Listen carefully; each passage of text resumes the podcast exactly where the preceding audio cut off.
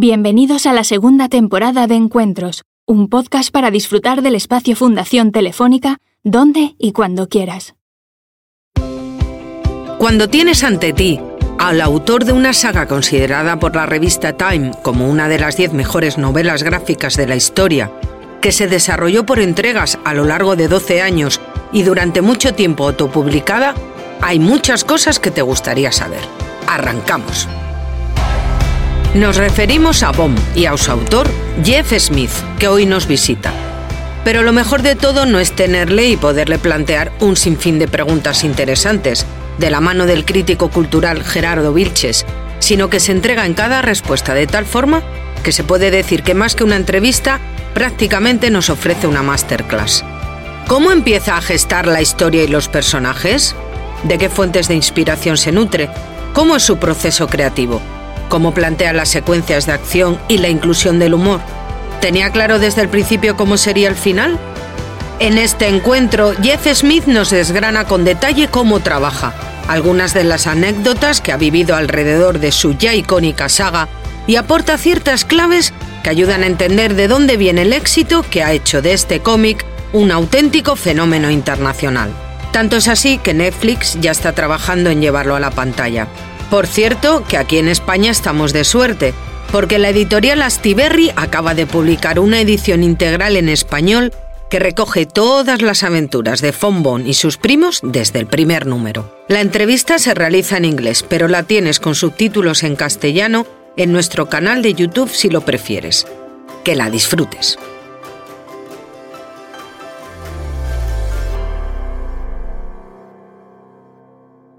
Hola, buenas tardes, bienvenidos y bienvenidas a este encuentro con el dibujante de cómics Jeff Smith. Gracias, en primer lugar, a la Fundación Telefónica y a Stiberry por hacer posible este encuentro con un autor que ha sido clave en el cómic independiente americano. Jeff Smith nació en McKees Rock, Pensilvania, en 1960 y ha sido autor de Russell y para DC Comics de Shazam, The Monster Society of Evil pero sobre todo es conocido por los lectores de todo el mundo por su serie Bone, una historia de fantasía con toques de humor que se convirtió en un hito del cómic independiente norteamericano en los años 90. La serie original de Comic Books constó de 55 números publicados entre 1991 y 2004, pero después ha contado con numerosas ediciones recopilatorias. Precisamente hoy estamos aquí debido a la publicación en 2020 por parte de la editorial Astiberri de una edición integral a color que incluye además algunos extras de los que luego podremos hablar con Jeff, como por ejemplo las portadas originales de la serie. Vamos a comenzar sin más con, con la entrevista a Jeff Smith, a quien doy la bienvenida. Hi Jeff, welcome and, and thank you to be here for being here today. Thank you. Thanks for having me. I would like to start asking you about the origins of the series of the of the story of Bone. Uh, I would like to know about the the very beginning, the moment in which uh, you started to think about this story and these characters. Well, it's a very it's a very good time to ask me that question. I've been thinking quite a bit about uh, the beginnings of Bone because this year, 2021, is actually the 30th anniversary of the very first issue of Bone, yeah. which I, I brought a copy with me just to.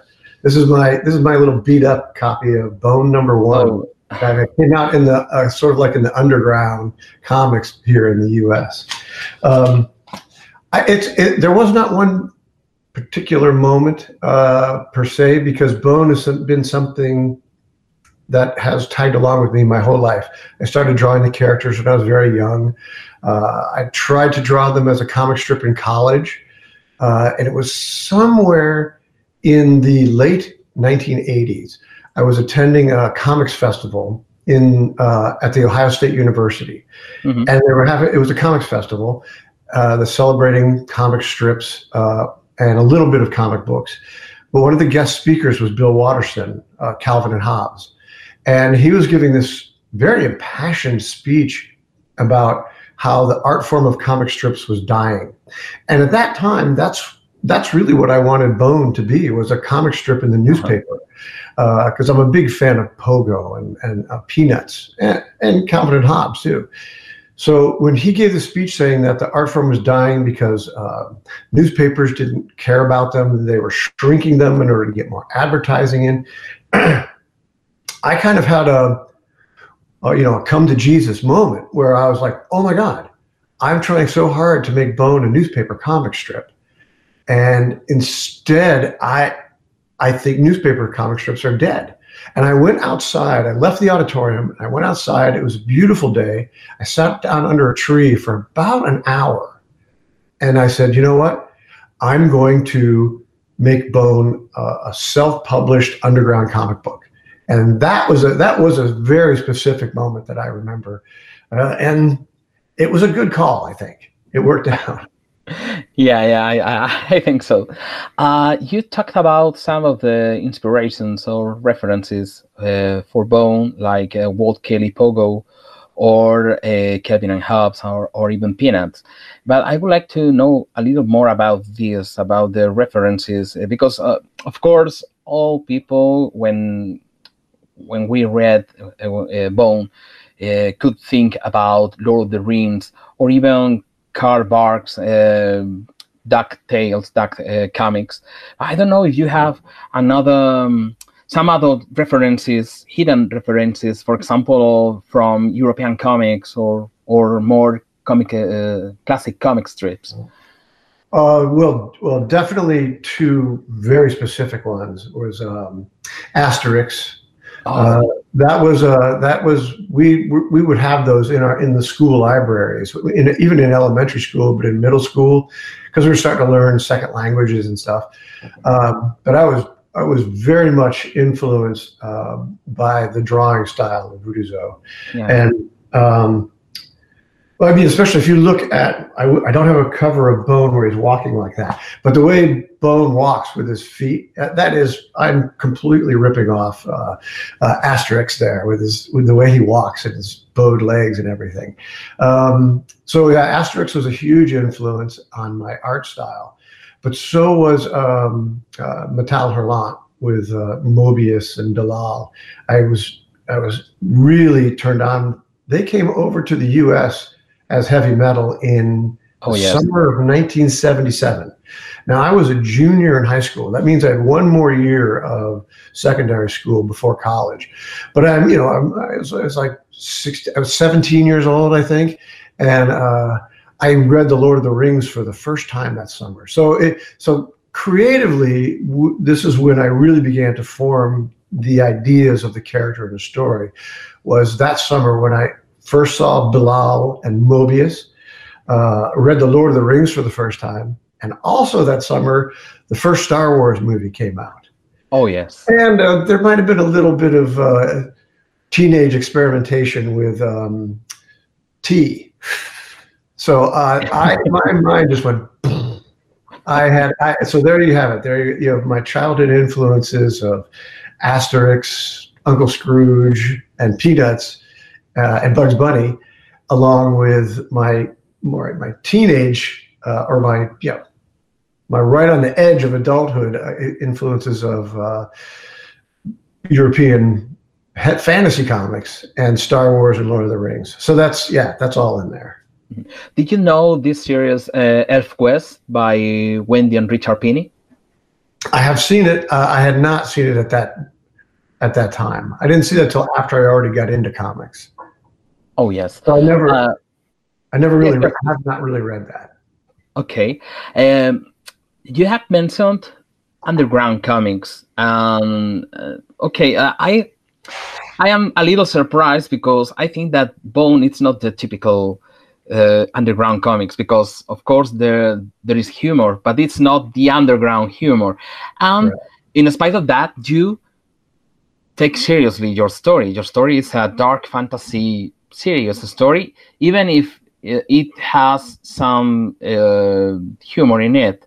So I would like to ask you about this, about how you um, have you uh, see the serious in the underground comic uh, scenario.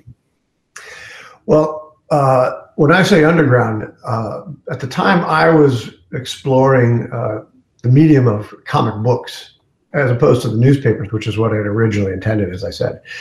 The underground had had begun to transition away from, uh, you know, the R. Crumb, Spiegelman. Actually, I yeah. shouldn't use Spiegelman. I'll come back to him in a second. It had transitioned away from the sex, drugs, and rock and roll and revolution and rebellion, and had begun to be more like uh, the Hernandez brothers, Love and Rockets. Um, uh, Daniel Clowes. And so we had this like second generation of underground comics. And, and the underground at this point really kind of just means it's it's a way the distribution worked. Uh, it was not mainstream, and most likely it was black and white because that was cheaper. It was a little more uh, a little more loose. So Scott McCloud explained it like this. He says that first generation of underground were all against you know rebelling against the man, against the system. Everything they just wanted to do what you couldn't do. They wanted to have sex. They wanted to have drugs. They wanted to, you know, have, uh, you know, against, you know, speaking out against the man. Well, this the current generation or the generation that I was a part of uh, was more about just we want we now had the freedom that the first generation got for us, but we used it to tell our own stories. So we were we were more authors. We were like telling stories with our own characters, and uh, and and yes, even even it, even saying that, Bone was quite a surprise to most people in the comic books community because because I wasn't uh, having showing Thorne's tits. Okay, in fact, people would ask me, "So when's Thorne going to take her shirt off?" And I'm like, "No, no, no, this isn't that kind of comic book." Um, but but that's all in fun. Uh, I think people were surprised that I did take the story so seriously. I felt like there was, um, I felt like the medium of comics could handle a real story, an epic story. And I'd seen that with Maus, with uh, even uh, Watchmen and Dark Knight Returns. Those three works in like 1986 were right there. I right there when um, for me to see that oh you can tell a real story with a beginning and a middle and an end a real structure. Uh, that was something very strange in the us comics market. Um, and even i'm not that much aware of it even in the european. There was definitely continued stories but i don't i never saw one actually end. They always kind of just dribbled off especially with moebius. But that's that's not totally true. Um, mm-hmm. but it was definitely more unusual in the us market. So I did take it seriously. I really felt like you could sustain a long form story that actually would have an ending and consequences for the characters. And mm, I yeah. just believed in it. Mm-hmm. Yeah, you you didn't have the um, the need of being wild like the the original underground authors, but at the same time, you made a comic that could be read by a boy or a girl. Uh, 12 years old maybe or even 10 i think. I, I have the experience of uh, giving bone to youngsters and and it's great. They they love it. Yeah. Yeah i've uh, i have met many many like five year olds that have read the whole book. I met this i mean i remember i met this one little girl. She she had the whole book in her arms i'll back up. And she was oh, holding it her parents brought her up to me and they said oh she's read the whole thing. I said, "Oh, did you read that whole thing?" And she just went, said, "Did you like the ending?" Because of course, a five-year-old's terrified to talk to talk to an adult. But uh, but it was very fun, and she apparently understood the ending. I've met young kids that have um, read the whole thing multiple times, and I don't know why. I didn't design it for little kids. I think it's because, as I mentioned, I was trying to draw a story that could run in the newspaper. So my uh, inspiration was more like Dick Tracy or Flash Gordon or Peanuts, something that can be read by everyone in the whole family, not yeah. just the kids, but the parents who were actually paying, you know, for the newspaper. So that's, I, I think I was aiming for that kind of broad audience, uh, not knowing how I succeeded in doing that. yeah, I, I, I think you did because it is not a typical comic for uh, comic book fans. It's just something that everyone can read, as you say. Uh, I have um, reread the whole story uh, for our interview, and I have to say that it still works. uh, when, when, I read by the first time in the original uh, edition in Spain, which I, I, think Bone started to be published in 1998, I think, 1998. Yeah, I think that. Um, um, I I have read now again, and I can I I am very surprised about of uh, overall about the expressivity of your drawing style, especially in the cartoon uh, in, in, the cartoon characters, the bones and the rat creatures. And I would like to ask you about about that, about how do you how did you work the expressivity, the the facial expression with uh, uh some just a couple of details, you can express a lot of emotions and feelings with the faces of the bones. It's it's wonderful. Thank you. It's uh, it's it's something that uh, you see like in uh, Charles Schulz's work with Peanuts or um, Tintin. Tintin yeah. is the simplest possible. He's a smiley face with a little hair doodle. So is Charlie Brown, and yet uh, you always know exactly what they're thinking in any drawing. Uh, and I just, I guess it's it's a question of as a cartoonist, you have to sort of be an actor, and your drawings need to emote, and you need to know you need to know what they look like, no matter what they're thinking, and you need to know what they're thinking, and it just kind of comes out. a good friend of mine, a cartoonist named Paul Pope, who asked me one time, "It's like, you know, I, I I'd been drawing bone for you know 11 years at this point i had issues and issues and issues of it. And he said do you ever get tired of just drawing that same face over and over again? I said it's not the same face.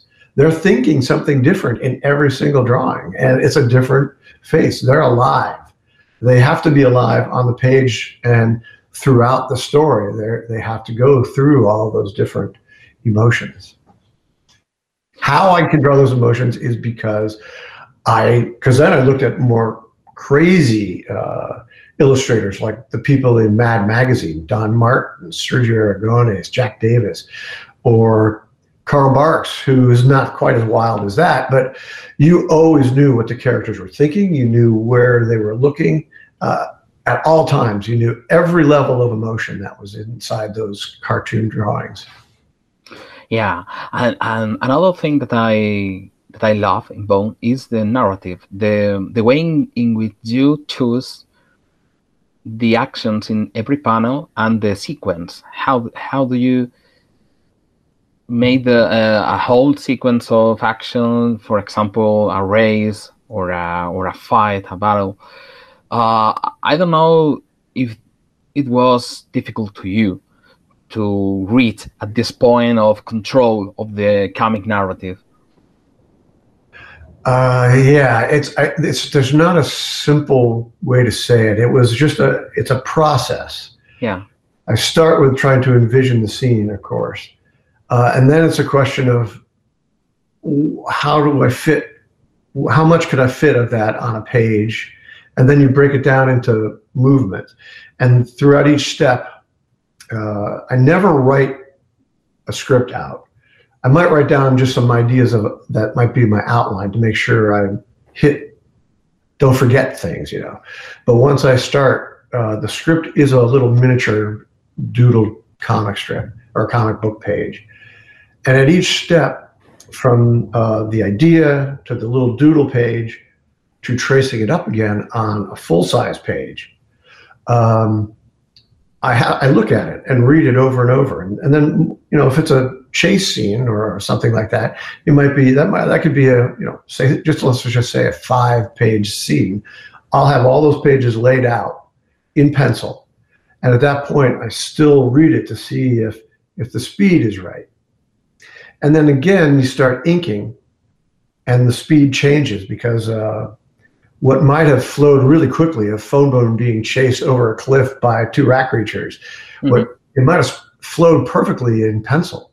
But once I start inking in the characters and backgrounds and stuff, your eye starts to slow down because there's solid things to look at. So I might have to change some details, you know, take some of the background details out because I don't want you to look at those right now. I want you to get to the next panel so that there's speed and excitement.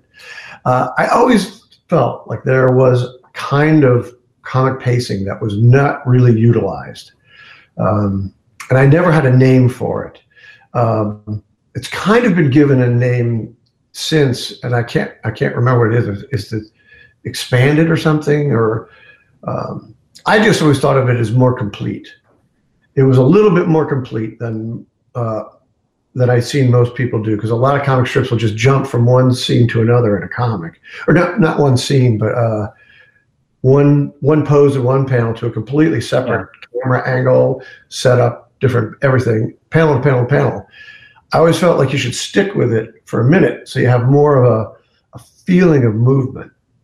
Uh, and and I really explored that in Bone, and I I found that that was delightful as a creative process. That would really work for me and i could really things just really could go. Did that answer your question? I'm not sure. Yeah yeah yeah of course yeah it, it's a hard work uh, i i see. Um in relation to that um, i would like to ask you about um, the visual gags because i think in my opinion it's very difficult to introduce some humor details, some visual gags uh, in a in a moment of action or in a moment in which we are reading some drama scene. For example, there is a conversation and the characters are making some deep revealing about the, the, the story. And you have the ability to introduce some drops of humor. And and it works. And it's amazed me because it is very difficult to uh, to mix drama and humor in a whole story. How how do you work with that? Well i i knew that i needed to keep the tone somewhat consistent because the plan from the beginning was to tell a giant story i wanted i was, I was a big fan of growing up of of epics I mean, Lord of the Rings, mm-hmm. but I also liked the Iliad and the Odyssey. I loved uh, Le Morte d'Arthur. I loved uh, um, Moby Dick. You know, I I, mean, I loved I loved big giant epics uh, that had consequences, and I knew that someday I didn't know how long it would take me to do this whole story, but I knew that someday somebody would be able to sit down, pick pick the book up, and just read it in a weekend or two. I don't know. but um, I, I, felt like the, the, story couldn't just change completely in tone, although I knew that it needed to go through certain, you know, hills and valleys to, in order to tell a, a, a satisfying tale. Yeah. Uh, so I always wanted to keep the humor in there, and the bones were a perfect uh, way to do that. They were absolutely they're the Marx Brothers. You could introduce the Marx Brothers into a story, and they're complete cartoon characters um, and they cause havoc and they cause humor, but they don't they don't take away from the narrative of the story. The story still the night at the opera, the story of the two lovers who are you know trying to get together but can't because of the powers that be in the opera world. You know they that that story is complete in the movie, but the Marx Brothers just destroy the opera uh, in order to have those kids get together. So I, guess it's an idea like that. Mm. Yeah, it's a story in which we can have uh, a cow race at the same time, a great battle in the valley, uh, and there are the same characters. The same characters can do humor and, and silly things, and at the same time, they can fight against the evil. So it, this is very special for me in the story. Um, there are a lot of classic jokes in the in the series in the book. For example, the stupid, the stupid rat creatures one, or the all the funny faces that Funny Bone used to make when there was a there were a surprise in in mm. related to them to it to him, and this is something that you mm, prepare in a in a in the whole plan of the of a issue of bone, or it is something that you knew that you have to use and then find the best moment to introduce in the in the series. I I, I don't know if if you if you know what I mean. I think so. I I didn't plan it out, you know, down to the minute thing, and I didn't actually consciously say, okay. Uh, beyond beyond what I just said, that uh, I I knew that I, the tone needed to stay. Uh-huh. Had to be able to come back to a certain level of uh, every now and then, just to remind everybody where we are and, and who we are um, in this world. Uh, but uh, but beyond that, I kind of just let the characters do their own thing. I knew what I needed them to accomplish. What they would say or what I have to say, Smiley Bone would just I, the way I would write the characters. Uh, as I would, I know the scene they're going to be in, and I know what they have to. I know where they are at the beginning of the scene, and I know where they have to end up at the end of the scene. But in there, once I get in there and I start writing, I have to kind of do some role playing in my mind. And this, this is a moment where, you know, I'm, I'm at my desk, but I'm not drawing. I'm kind of just, you know, thinking. I have some music on, but I just start, okay, I'll start it in my head. Okay, Fone Bone's going to start saying this, Smiley Bone's there, Phony Bone's there, and they, I'll just start trying to, you know, role play, get them talking to each other, you know, and, mm-hmm. then, and then, you know, make believe. And all of a sudden, you know, sometimes Smiley Bone will just say something that I just was not expecting. You know, I mean, I said it, of course, but but it, it just in the flow. Like once you get in that world and you're and you're in your you're in your zone, creating the doing the writing. All of a sudden, Smiley Bone will say something so funny that I'll laugh. Do you know what I mean? Um, that rarely happened with any other any, any of the other jokes or humor because jokes can be kind of boring to write. You you kind of think of the punchline, but then you got to set it up, which means you got to go backwards, and it's almost like doing math. Um, yeah. But every now and then, uh, Smiley Bone would really pop one out that would uh, catch me off guard, and it, and then the, then the trick is like, okay, I gotta get I gotta get that down. I gotta capture that somehow, and that that was actually very fun to do.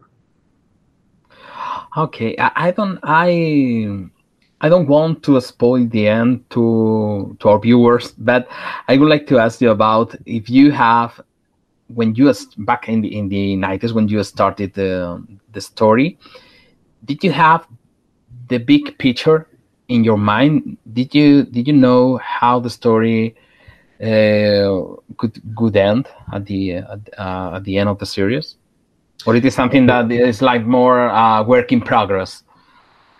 It was it was very much a synthesis of both ideas. I did know uh, the general scope and idea, direction of the story, and I did know the ending. Uh, but as I went, um, I didn't have everything tight. I just knew that uh, there were certain tent poles that I had to get to, certain stops I had to make on my journey uh, to, to get there, me as the author. And I needed my characters to go there. And they could, um, let me, uh, Neil Gaiman described this very thing one time, and he did it very, it was a very perfect way to do it. He said, say you're driving from New York to Los Angeles, and you know you're going to stop in Chicago on the way and also in Las Vegas, for example. He says, well, it doesn't matter once you leave New York, it doesn't, you can go anywhere you want. You can go down to the south. You can go anywhere to Tennessee. You can go to Ohio. As long as you go through Chicago. And then the same thing. Leave Chicago, go do whatever you want as long as you go through Las Vegas and eventually you end up in Los Angeles. Yeah. And that's that's exactly what it was. I knew I had certain things I knew I had to get to. Uh, and I just I kind of just let the story show me w- which way to go after that. Most of the time that worked out Occasionally, I would go off the road, so to speak, to follow some idea that was funny. Uh, and then I would have trouble. How, how do I get back from this? Um, the cow race was one of those. I did not mean to have a cow race. I never thought of that ahead of time. That just presented itself. It was funny and ridiculous, uh, and I did it. It was a little troublesome because it, I thought it was almost too ridiculous.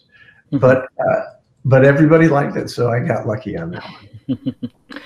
and did you know how many issues does the story did the story takes you? These 55 issues of the original series? I didn't know how many issues it would be. I thought it. Uh, I knew it would be a long time. Um, I didn't know if it was going to be ten years or twenty years. I really didn't know.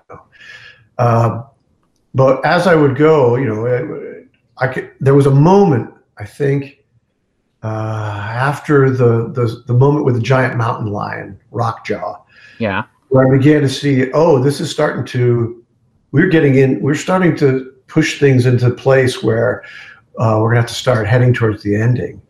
Um, and I think I knew that uh, when I don't want to give the story away, but there's a moment where that volcano erupts and the land is you know covered in ash. Yeah. Uh, that that was the the end game is starting now, and I could see I did still didn't even at that time know exactly how many uh, issues were left, um, but I just started going, and uh, it it it was very exciting, but it was very difficult because after you know a dozen years of telling stories and creating new threads it was really hard to get 12 years worth of story arcs all to come back in, into a, uh, a, a, satisfying conclusion. Yeah. It wouldn't feel, you know, forced. And I, I didn't, I had a hard time. I'm not sure exactly how well I did Yeah. at that.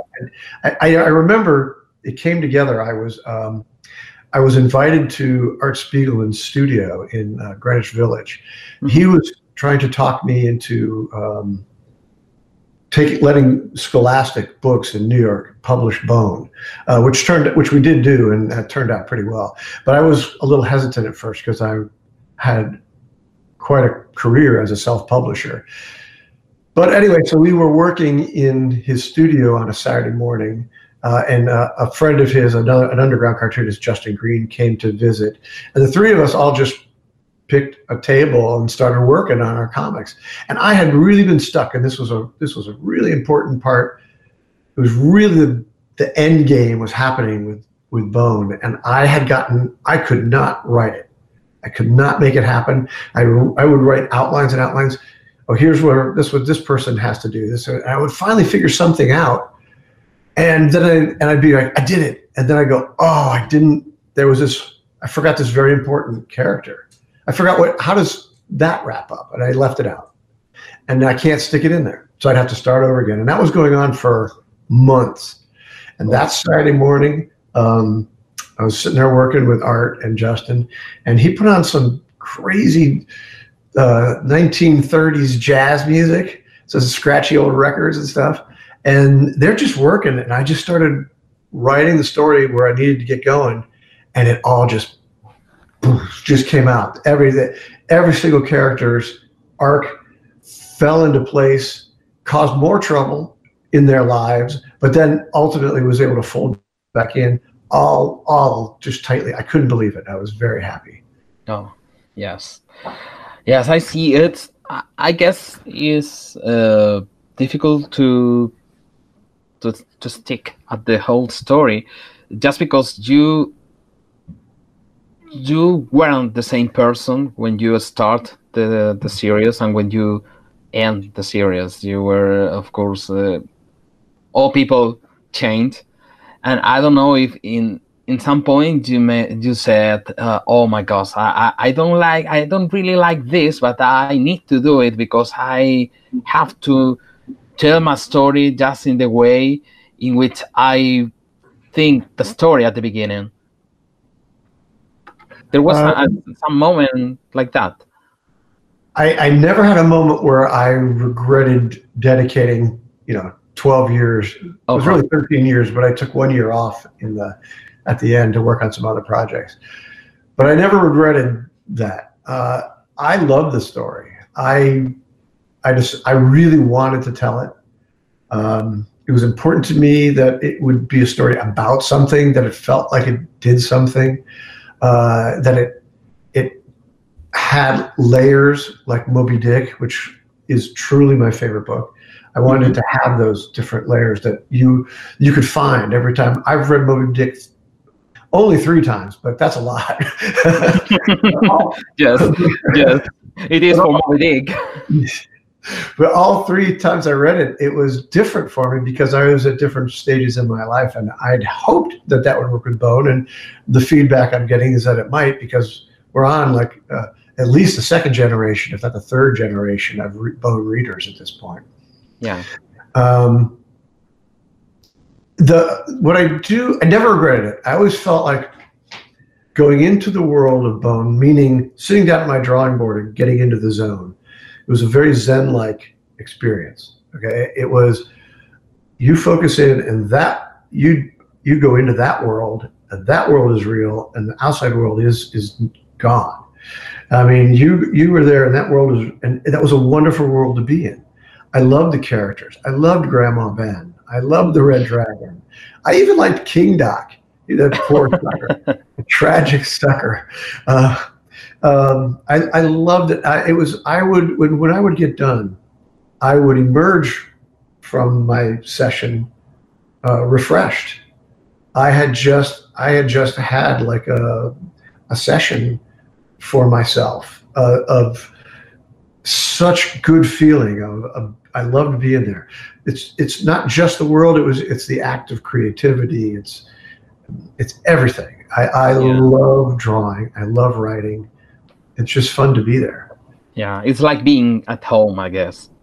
Yeah, it is, and it, it can be hard. Like um, if if someone would talk to me while I was in that zone, I might turn over, I might turn around and look at them, and their lips are moving, but I don't hear anything for a second. It takes it takes yeah. a moment to come back. because you you are in the valley, in the, I am in the valley. Yeah. Uh, now that you mentioned uh, Moby Dick, um, there is a recurring joke in the series in Bone uh, when Fone Bone try tries to read to someone the the start, the beginning of Moby Dick, um, and they fall asleep asleep. And I don't know if it is something that um, happened to you or or it is something that you made, just made up. Oh no, that never happened. No. no. Moby Dick is a fascinating, invigorating book. Yeah, uh, yeah, no, indeed. It, no, it, re- it really is. But uh, but no, it, it, was based on real life. I I used to be a little obsessed with it, and I would talk about it all the time. And um, that was true. People would get a little annoyed with me, and Vijaya would pretend to fall asleep. She'd be like, "Oh, and Moby Dick again." and, uh, so that was, it was just I just threw that joke in there because I felt like it would humanize Fone Bone and and give their relationship a little a little electricity. Uh, but I got such a big reaction from it that I did it a couple more times, and then once I had done that, it then it was a running gag, and also opened up the idea because we have you know this the unseen world in Bone is the dreaming, and uh, a lot of Thorn's story comes from uh, her dreams and yeah. telling her about her past and kind of opening up the world, uh, her adult world, and her responsibilities and all that. Well, it, Moby Dick suddenly gave me a way to have fun with Fone Bone having dreams and kind of joining Thorn on that journey. Uh, because it's weird, this is a book with two protagonists, Fone Bone and Thorn. Um, I don't think there's any question that the bones are the stars of the book, but it's really Thorn. She's the she's Luke Skywalker. She's the one who goes on that yeah. journey. Yeah, she's the one who changes. Yeah. In the story, the the bones uh, remain the same at the end of the story. They they basically the same three guys. Yeah. Well, that, again, that's, that's back to the Marx Brothers. You yeah. Know, there's no question that the Marx Brothers are the stars of Night at the Opera. Yeah. But they don't. I mean, they have little moments where they they are giving and they might change. You know, grow a little bit, you know, but uh, it's it's that's not the point. You want them. You want the Marx Brothers. You still want Groucho to be Groucho at the end. Yeah. Maybe Groucho uh, can be Phoney Bone. There's some some relation uh, yeah. between the two characters, and yeah. maybe the Smiley can be a Harpo, yeah. and and okay, Fone Bone could be. Uh, Chico, but, uh, but it's, it's, it's, it's tough. I did. I have had it pointed out to me that um, there's a real, there's kind of like a comedy um, uh, thing with of threes, uh, Yeah. where you have like uh, Groucho, Chico, and Harpo, and you have uh, in Seinfeld you have Jerry, Oh, yes. And Kramer, um, Mickey, Donald, and Goofy. You know, you've got there's this there's that three. There's the sort of the everyman. Uh, there's the I don't know the the cranky one or the greedy one, and then you have the the loose crazy one. And I, Yeah. I, I wasn't aware of that, except that I probably absorbed it as a kid watching all those kind of shows and stuff. But it, it really it, it does seem true. May I ask you what is your favorite character of Bone, or it is something impossible to you to say? It's almost impossible. But Oh, I mean, yeah. uh, I mean, uh, there were periods when Grandma Ben was my favorite character. She Mhm. uh, she really blossomed as a as a concept. Uh, that character was kind of just you know a, a fairy tale grandma, but then she just became way more interesting to me anyway. Um, there were times when Thorn was my favorite, but uh, ultimately it has to be Fone Bone. He was he was the first character I ever made up. I made him up as a kid when I was five years old, and he kind of continued through. And Yeah.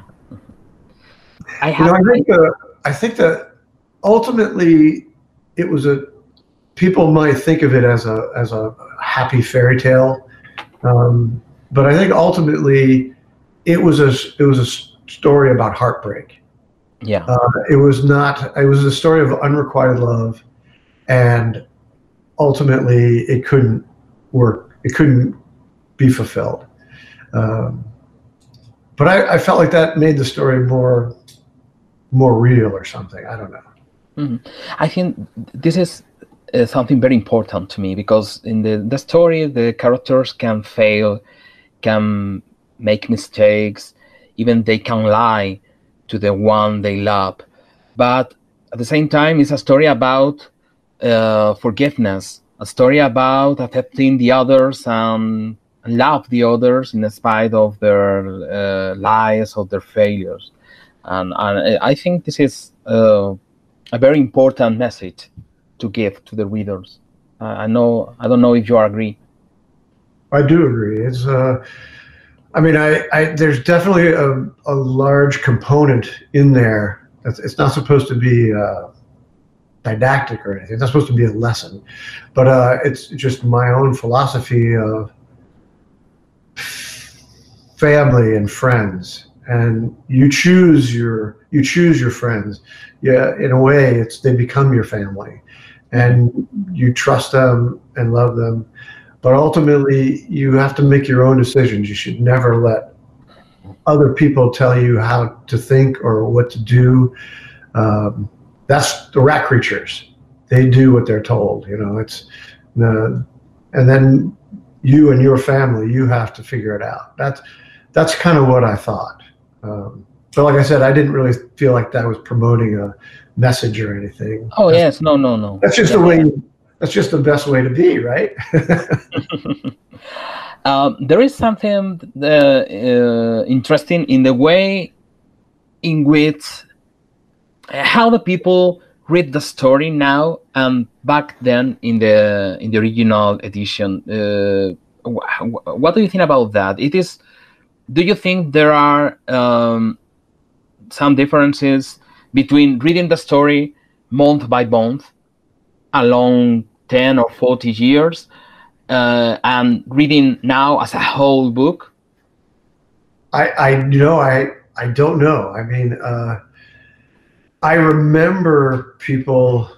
Uh, there was torture, I think, for people sometimes when uh, you know I might be three. It was always at least two and a half months between each chapter, and sometimes it was three or four months between chapters. yes yes uh, and and uh, people stuck with it. I was pretty, I was pretty humbled by that. That especially as I was getting towards the end, and it had been, you know, over twelve years. Um, people stuck with it all the way till the end. I, I don't know. It's I, I planned it to be read as one book. I kept trying to keep track of it the the whole way through. You know, I every once a year I would collect the comic books into a, uh, into a paperback. yes Um, we didn't even we didn't even call them graphic novels back then.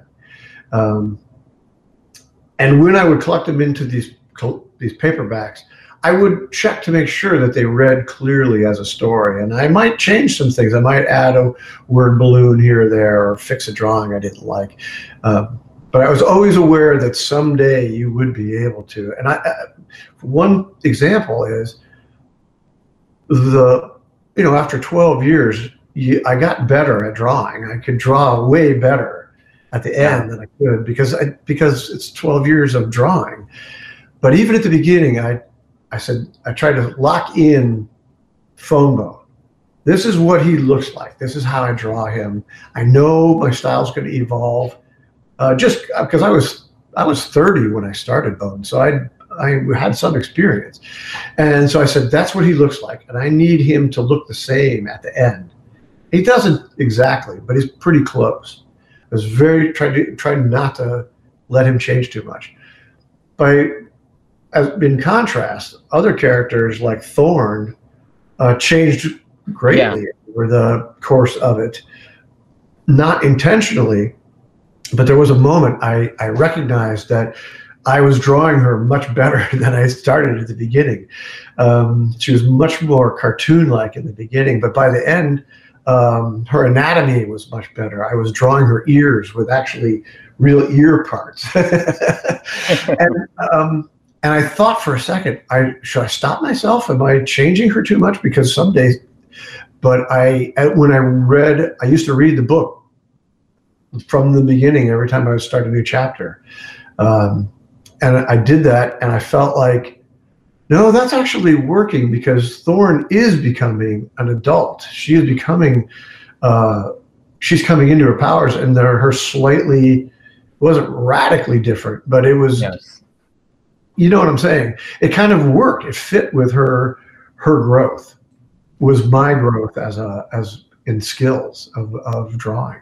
Mm-hmm there is another significant change that you made in in some point uh, well in, in the in some trade paperbacks which is the the color uh, the original series is mm. in, in, a pure black and white and at some point you decided to color your your book this is the the, the edition that Astiberri uh, recently published in color mm what differences do you think they are in the reading experience, reading in black and white or reading in color? I prefer the black and white myself. Yeah, me too. Uh, yeah, I worked very hard on the color. I didn't. I didn't do the coloring. I had. Um, I had an assistant who. Uh, this, who, who handled the coloring. He did all the, the Photoshop, doing the flats and the all that kind of stuff, uh, mm-hmm. creating the layers. And it was his color palette that we did it.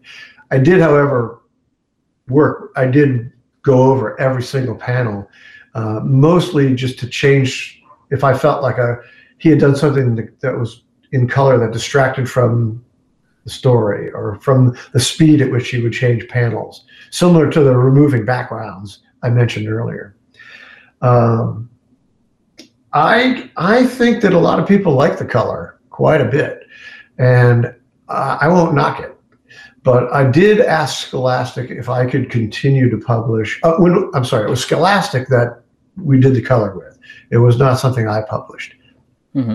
Uh, and that goes back to the story I told earlier about being at Art Spiegelman studio in New York. He's the, he was working with Scholastic that, at that time, trying to create a graphic novel imprint uh, for younger readers.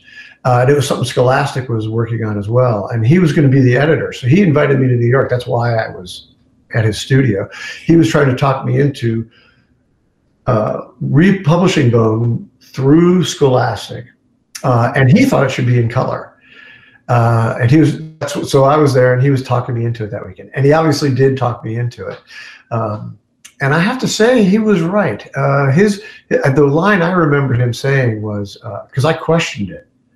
I was like, well, Maus, which is was really inspirational to me and important in me being able to say, oh, I see, you can do what I want to do in, in comic book form. Uh, but it was in black and white. And he said, and, and, I said, so why should Maus be in black and white, but, but uh, Bone is in color?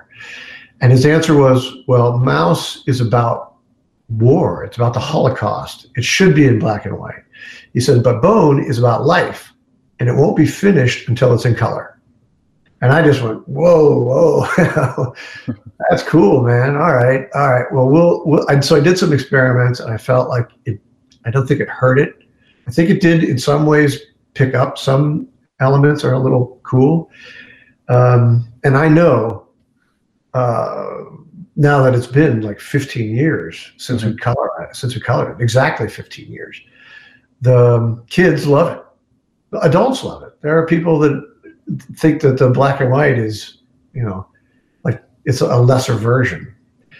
But it was yeah. important to, for me and my wife Vijaya, who's my been my publishing partner since the early 90s. We wanted to keep the black and white in bookstores, in comic book stores, on shelves, available. So we, we worked out a deal with Scholastic that they would have the rights to publish the books in color. And we would continue to publish um, the black and white. Oh, yes. In, in, uh, with our, that's cartoon books. That's, that's, ah, that's Vijaya's and my. Yeah, it's your own. Yeah. That's all right. So we still publish this. Uh, in it's still in bookstores, it's still in comic book stores. It's on Amazon. It's uh, so I like the black and white, but I know that many many people prefer. Yeah, I, I think that in, if you read the story but the first time in black and white, you will always love black and white version. I think uh, we are almost out of time, but I would like to ask you uh, just a, a, final question about future projects related to Bone. Um, I think there were uh, some kind of project of an animated series, if I'm not wrong. So I, I would like to ask you about the future of Bone. Well, the, the, the biggest thing, of course, is uh, we're working at, with Netflix to do, a, oh, yes. an animated series. Um, it'll probably be a limited series, but um, I there's not much to share about that other than we the it's it's going really well. Um, there, I, I, we're still in, we just started. The pandemic re- really the pandemic really slowed us down quite a bit because we didn't get started until the lockdown happened. Um, but even so, you know, with Zoom and everything, we were able to pull together uh, an incredible incredible team. Some of my favorite people working in animation are are dedicated to bringing this story to, to life, and the talent is incredible. Again, I already said that incredible. I'm, I'm extremely happy about it. In case you can't tell, uh, but that probably won't we won't we won't see anything on our screens for at least two years. So I'm thinking if, if, everything goes smoothly, we're talking the fall of 2023. But uh, it's but it'll be I think it'll be pretty spectacular and worth the wait. Um, then of course I always try to do some little bone story uh, without doing a sequel. So we're working on a Tall Tales 2. I don't know, is Tall Tales, I don't know, did they publish that in Spain? Yeah. Okay, there's gonna, there's a Tall tale 2 in the works. So I've I, you know I've done some I've got some new stories and I'm work I'm actually I'm still writing it, and um, and like I said, next year is the 30th anniversary of, of Bone Number One, which came out in 1991, mm-hmm. and so we're gonna we, we won't have the we won't have the animation ready by then. Um, but hopefully we'll have a couple projects. We're, we're thinking about doing some Kickstarters. One thing is I've got a new book coming, and I brought this to show you. It's a bit processy. But this is a page that's in the works. I don't know how much you can see there. Whoa! Yeah. This is yeah, a, yeah. I can see it. I can see it. Yeah. Tuki is something I started about five years ago um, as a web comic. But I stopped working on it because I got in. I started a comics festival, and I didn't want to do it as a web comic anymore. I, I wanted to rethink it and do it as a graphic novel. I'm hoping this will come out the fall of next year in the U.S. Uh, and then I'm, I'll have to talk to Laureano about getting it. But it's a little process, so I don't know if you how well you can see that, but I yeah, I it's my lettering out. That's a it's like a separate piece of paper that I glue on. That's the lettering, and I always draw the faces first. I draw it in blue pencil, which makes it hard to see on this. Yes. But I always draw the faces first because you have to, which way am I going here?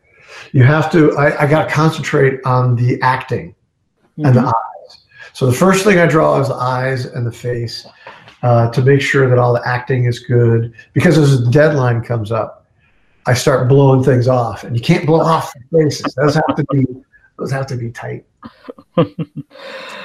okay, Jeff, thank you very much. It was a real pleasure having you here, and I would like to to give to give to thank you again, and and we hope that uh, we can watch soon this animated series of Bone. Gracias también a todas las personas que nos han estado escuchando y gracias también al, al espacio Fundación Telefónica por albergar este acto y a la editorial Astiberri. Y, y, os invitamos a conocer Bone si no lo hacéis, si no lo habéis conocido ya. Y si lo habéis leído, que lo volváis a releer porque es siempre una experiencia increíble. Muchas gracias a todos. Thank you, Jeff, and good luck. Gracias, Geraldo. Encuentros, un podcast para disfrutar del espacio Fundación Telefónica, donde y cuando quieras.